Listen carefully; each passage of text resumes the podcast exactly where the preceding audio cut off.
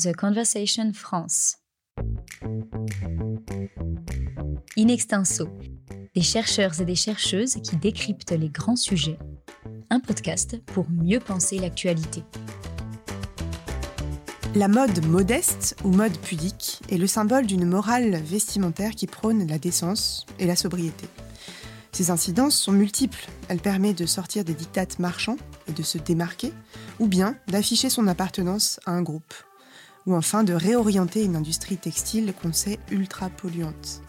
La mode modeste charrie donc des enjeux économiques, esthétiques et éthiques. Dans ce premier épisode, pour nous aider à définir et à comprendre ce qu'est cette mode pudique, nous recevons Alberto Fabio Ambrosio, professeur de théologie et d'histoire des religions à la Luxembourg School of Religion and Society et co-directeur de recherche au Collège des Bernardins. Il a co-organisé en décembre dernier, au collège, un colloque intitulé Revêtir l'invisible, la religion habillée. Il est également l'auteur de Théologie de la mode, sorti aux éditions Hermann. Bonjour Alberto Ambrosio. Bonjour. Euh, j'aimerais vous demander déjà, tout simplement, pourquoi rapprocher mode et religion Parce que ça peut sembler un petit peu contre-intuitif. Parce que la mode ainsi que la religion sont deux phénomènes complexes, l'un et l'autre quasiment globalisants. On peut vivre de religion entièrement euh, euh, immergé dans la question religieuse, dans la pratique religieuse, aussi bien qu'on peut aussi vivre pour la mode, de mode et euh, de vêtements. L'industrie de la mode est qu'on peut qualifier de système de la mode, pas seulement en référence d'ailleurs à l'étude sémiologique de Roland Barthes, est un système qui a ses croyances, son économie, son star système, une croyance en la perfection de tel ou tel autre couturier, par exemple. Ainsi, la religion devient la bonne métaphore pour figurer ce système et l'expliquer. Dans un livre qui est sur le point de paraître en Italie, j'ai développé ce système, cette explicitation de la mode en tant que religion, une sorte de philosophie religieuse de la mode. D'ailleurs, déjà Bourdieu, dans un article qui remonte déjà à 1975, préconisait le choix de la mode comme domaine où faire sa sociologie religieuse. Il répondait en effet à une question que Marcel Mauss, ethnologue, anthropologue, se posait dans son esquisse générale pour une théorie de la magie, à savoir quel est aujourd'hui le lieu de la sociologie de la religion. Et Bourdieu de proposer pour réponse dans le système de la mode. Donc nous sommes en bonne compagnie scientifique intellectuelle. C'est là, en fait, dans la sociologie de la mode, que se trouve non seulement le fondement sociologique de cette interaction entre religion et mode, mais encore le moyen pour les sciences des religions et la théologie de s'approcher de ces phénomènes sociétals modernes qu'est la mode. Démarche jusqu'ici inédite, très inédite, à la différence de ce qui se passe dans d'autres domaines, par exemple le cinéma, pour ne citer que lui parmi bien des arts, euh, suscite depuis pas mal d'années euh, l'intérêt des sciences religieuses et de la théologie. Donc vous nous dites que euh, la, mode est elle-même une sorte de religion. et dans le cadre religieux, quelle importance revêt-elle? Est-ce que, est que cette importance est la même dans les trois grands monothéismes? La question de la mode dans la religion peut être cruciale. Et de fait, c'est ce qui s'est réellement produit. Lorsque naît ce mouvement mondain, qu'on peut appeler mondain, euh, du moins mondain vu du côté religieux, qui prend, qui prend le nom de mode et qu'on voit surgir dans la Versailles du XVIIe siècle, ou voire même du, du XVIe siècle. La culture des apparences, comme l'a défini l'historien Daniel Roche, se met en place à partir de cette époque l'Église catholique, et je ne prendrai que l'exemple de l'Église catholique, mais aussi les deux autres monothéismes euh, ont eu aussi une histoire un peu controversée par rapport à la mode. Donc l'Église catholique en particulier, mais pas seulement, n'est pas de taille à accepter l'idée de la mode, une tendance fortement critiquée à partir de cette époque. À la mode s'oppose l'antimode, c'est-à-dire un discours et une pratique freinant les effets du jeu des apparences engendrés par ce phénomène. En fait, la critique de l'Église, et on pourrait dire la critique des religions, des autres religions, euh, face à la mode, à la montée de la mode, c'est que la mode produit une culture des apparences et donc de la frivolité. Et forcément, ce qui est frivole, c'est une façon de dire, moi je ne le crois pas forcément, mais euh, la frivolité est l'anti-religion. C'est ce qu'on croit du moins. Aussi, la mode devient-elle synonyme de frivolité, d'obstacle à la recherche de quelque nourriture plus spirituelle donc l'Église, et plus généralement les Églises, sont en campagne contre cette culture de la mode, considérée comme un prurit, celui qui pousse à vouloir toujours trouver du neuf et des nouveautés à la mode, justement. Vous écoutez In Extenso, le podcast qui donne la parole à la recherche. Dans ce vaste champ euh, de la mode et en lien avec euh, la religion, on a choisi aujourd'hui de s'intéresser à un aspect particulier qui est celui de la mode modeste, euh, qui justement s'oppose dans, son, dans le terme même à une forme de frivolité, mais malgré tout reste euh, une mode à part entière, donc, euh, donc une façon de se montrer euh, et de montrer qu'on fait partie d'une communauté particulière. Alors, depuis quand est-ce qu'on parle de mode modeste ou de mode pudique? D'où ça vient? Et quels sont les, grands préceptes de cette mode modeste?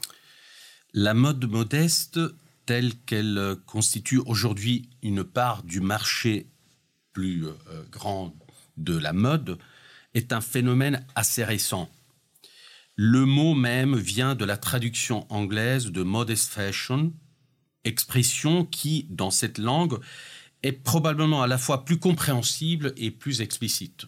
En fait, en français, ça veut pas dire grand-chose et ça veut dire beaucoup plus de choses qu'en anglais. En anglais, et par réaction en français aussi, cette expression sert à désigner la mode vestimentaire telle que la dicte le goût et les critères de la religion musulmane, l'islam, telle qu'elle se représente l'espace occidental et oriental. En fait, c'est la mode musulmane dans un contexte européen et occidental, on pourrait dire. Donc du coup, quand on entend parler de modest fashion, il faudrait penser tout de suite de ce côté-là, même si à l'origine, c'est des mouvements plutôt euh, qui se situent dans, dans la religion juive. En fait, tout au départ, c'est des mouvements, euh, et nous l'avons bien vu dans ces deux années de séminaire au Collège de Bernardin et à la Luxembourg School of Religion Society, c'est des mouvements juifs qui prônent un retour à quelque chose de plus modeste dans le vestimentaire. Donc, mode modeste signifie mode des musulmanes, de manière générale, pour la résumer de manière un peu rapide, même si le phénomène en milieu anglo-saxon est né dans des mouvements juifs cherchant à garder une apparence modeste. Justement, on associe souvent aux femmes cette modestie. Pourquoi? Est-ce que c'est plutôt euh, du côté des femmes? Absolument, vous avez complètement raison. La, véritable réponse à cette question, euh, ce serait sortir la, euh, la question du patriarcat, c'est-à-dire que la mode peut être aussi un phénomène, un épiphénomène aussi d'un système patriarcal. Hein. bien sûr, c'est un mot magique aujourd'hui, euh, parler de patriarcat, même s'il est sûrement vrai et bien réel dans nos sociétés. Je pense que la mode est aussi euh, un effet d'un système qui dépend, lui, euh, de quelque chose de plus archaïque et probablement d'un patriarcat. Et, et d'ailleurs, dans la mode modeste, on voit à la fois une certaine liberté de la femme de revenir à quelque chose qu'elle voudrait plus modeste, elle a toute la liberté de le choisir, mais aussi le paradoxe d'aller à l'encontre de ce qui semble avoir été une émancipation dans les mœurs des femmes, c'est-à-dire une plus grande liberté vestimentaire. Donc je pense que dans la question de la mode modeste, il y a un combat euh, de d'imaginaire, même de féminité, et à la limite de, de, de pour contrer certaines images de la femme qu'un un certain système patriarcal pourrait renvoyer justement dans le système de la mode. Oui, c'est une question complexe et les deux peuvent cohabiter. Et c'est aussi pour ça que ça donne lieu à des polémiques euh, sans fin et très passionnées. Alors peut-être pour revenir au centre de notre sujet euh, sur euh, les préceptes de la mode modeste. Oui, donc la mode modeste est à la fois une mode qui, qui doit sauvegarder l'appartenance religieuse à une religion, à un credo religieux de la femme. Il y a aussi des préceptes religieux pour les hommes, mais ils sont beaucoup moindres. Hein. C'est pour ça que j'ai insisté euh, sur cette question de patriarcat. Alors, dans ces sens-là, oui, les femmes, au sein d'une communauté religieuse, euh, peuvent et, doivent s'habiller euh, avec respect pour leur corps, mais aussi pour le regard des autres, dont les hommes. Mais il y a aussi une autre manière. Alors, donc, chaque religion peut euh, aller jusqu'à dire euh, euh, la longueur de la jupe plutôt que le, mm, trancher sur le décolleté, sur le voile, etc. etc. Donc, chaque, chacun des monothéismes, si on se focalise davantage sur les, sur les mm, monothéismes, arrive aussi à donner des, des réponses tout à fait pratiques. Alors, bien sûr que dans la mode modeste, il y a aussi la question euh, des, principes, d'où vient cette mode modeste, comme vous disiez? Euh, eh bien, là, le principe majeur pour ce qui est de la culture judéo-chrétienne, c'est sûrement euh, le moment fondateur, c'est le moment où Adam et Ève découvrent, donc c'est le récit de la Genèse, leur nudité, et ils se cachent. Et c'est là que commence l'idée de, que, le corps doit être recouvert. Et c'est là que connaît, euh, commence la question de la pudeur. Hein. Donc, pudeur, c'est l'idée de euh, couvrir les pudenda, donc c'est les organes euh, de la honte, comme on disait, et comme on dit dans certains traités aussi de, morale. Voilà, donc ce sont les organes qu'il faut cacher, et la pudeur cache ces organes-là. Donc, vraiment, la question de la pudeur, et la mode modeste, c'est une façon de euh, convenir à cette pudeur, est aussi évidemment euh, la mode qui va, euh, qui, est prudente et qui, montre un corps qui est, qui est vraiment respectueux de ces dictats, évidemment religieux, qui font référence aussi à un, religieux, un, un récit qu'on dirait en sciences des religions mythologiques. Donc au commencement était la pudeur et finalement on revient euh, aux origines euh, avec un mouvement qui est relativement récent. Absolument, et c'est pour ça que la, traduction française de modest fashion en mode modeste ne rend pas tout à fait de cette, euh, cette origine, mais par contre dit quelque chose de plus qu'en anglais, c'est-à-dire que en français, modest fashion, il faudrait la traduire, comme on a dit tout au long de notre séminaire, par mode pudique. C'est-à-dire que la mode pudique, c'est celle qui couvre le corps, en particulier de la femme, ou surtout de la femme, euh, de manière à ce que le regard euh, sur le corps de la femme soit complètement maîtrisé. Mais en même temps, mode modeste peut signifier, et c'est l'autre pan euh, de la recherche que nous avons entamé et que nous allons continuer, c'est que mode modeste peut faire référence à une sobriété. Et là, ça ouvre à autre chose que la pudicité. The Conversation France. Parmi les évolutions récentes, en tout cas si on devait dessiner euh, une trajectoire de la mode pudique, puisqu'on va, en parler euh, comme ça plutôt, euh, vers quoi se dirige-t-elle aujourd'hui? Par la suite, dans, l'espace européen occidental, en premier lieu, la révolution des mœurs a eu un impact aussi sur une révolution des coutumes, j'ai envie de dire, une révolution vestimentaire. Euh, donc qui a accordé aux femmes une très grande liberté.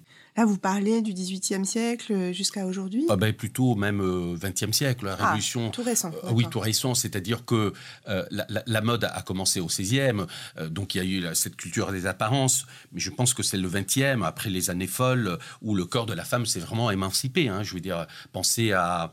grands couturiers de l'après de l'après pandémie de 18 de 18 c'est les années folles, c'est là le corps de la femme était complètement a commencé à être libéré. Mais nous, encore plus après la, révolution euh, euh, sexuelle, on pourrait dire ça, bah, les corps sont davantage libérés. Euh, et dans l'imaginaire et dans la réalité. Et donc il y a une réalité aussi vestimentaire, de, plus grande liberté vestimentaire de la femme. Voilà, donc là aussi intervient le discours du mode, mode pudique, c'est-à-dire en réaction à ces mouvements de libération et d'émancipation qui passent aussi par la libération vestimentaire. Alors là peut revenir en charge un discours religieux de modestie selon lequel le corps de la femme doit être recouvert. C'est là qu'il peut y avoir, il y a eu, de facto, il y a eu un regain de la mode pudique dans euh, l'ensemble des religions. Je n'ai pas encore vraiment cité euh, le christianisme, mais il suffit de regarder le nombre de publications euh, en anglais, et on voit bien que c'est des pamphlets chrétiens dans l'espace américain sur la mode modeste, et donc le mode modeste de se revêtir des femmes chrétiennes aux États-Unis pour se rendre compte que c'est pas un petit mouvement enfoui quelque part dans le monde. C'est un mouvement qui prend de l'ampleur en réalité. C'est un mouvement qui est présent, euh, qui est présent dans le monde anglo-saxon, de plus en plus en Europe. Mais j'ai envie de dire de manière plus générale que lorsque j'ai peu échanger avec des femmes qui sont attentives à la fois à leur garde-robe et à leur manière de s'habiller, euh, la question d'une certaine modestie et donc du coup du regard, même dans les milieux professionnels, se pose. Oui, c'est un regard qui est fortement euh, internalisé, qui est intégré. Voilà, donc euh, pour la croyante, pour les croyants et a fortiori pour la croyante, ce discours se pose. Euh, et donc, euh, la mode modeste, ou euh, encore plus la mode pudique, reprend du terrain. Est-ce qu'il n'y a pas aussi une forme de, fantasme de pureté dans cette, dans cette mode pudique ou dans cette mode modeste, peut-être pour, pour conclure notre, notre entretien? Eh bien, réfléchir sur l'idée de mode modeste se trouve une recherche de perfection. vous avez raison. Une perfection vestimentaire, certainement, mais qui renvoie à une forme de pureté intérieure se manifestant de manière textile. Non seulement la mode pudique couvre les pudenda, donc les parties honteuses, comme on disait, ou comme on dit un cœur dans certains milieux, et ce faisant restaure une certaine pureté, mais encore crée un imaginaire de perfection vestimentaire, dans la mesure où ce dernier donne au sujet, donc à la personne, à la croyante, la possibilité de se penser, de se représenter en ligne, en accord avec les dogmes et les principes de la religion d'appartenance.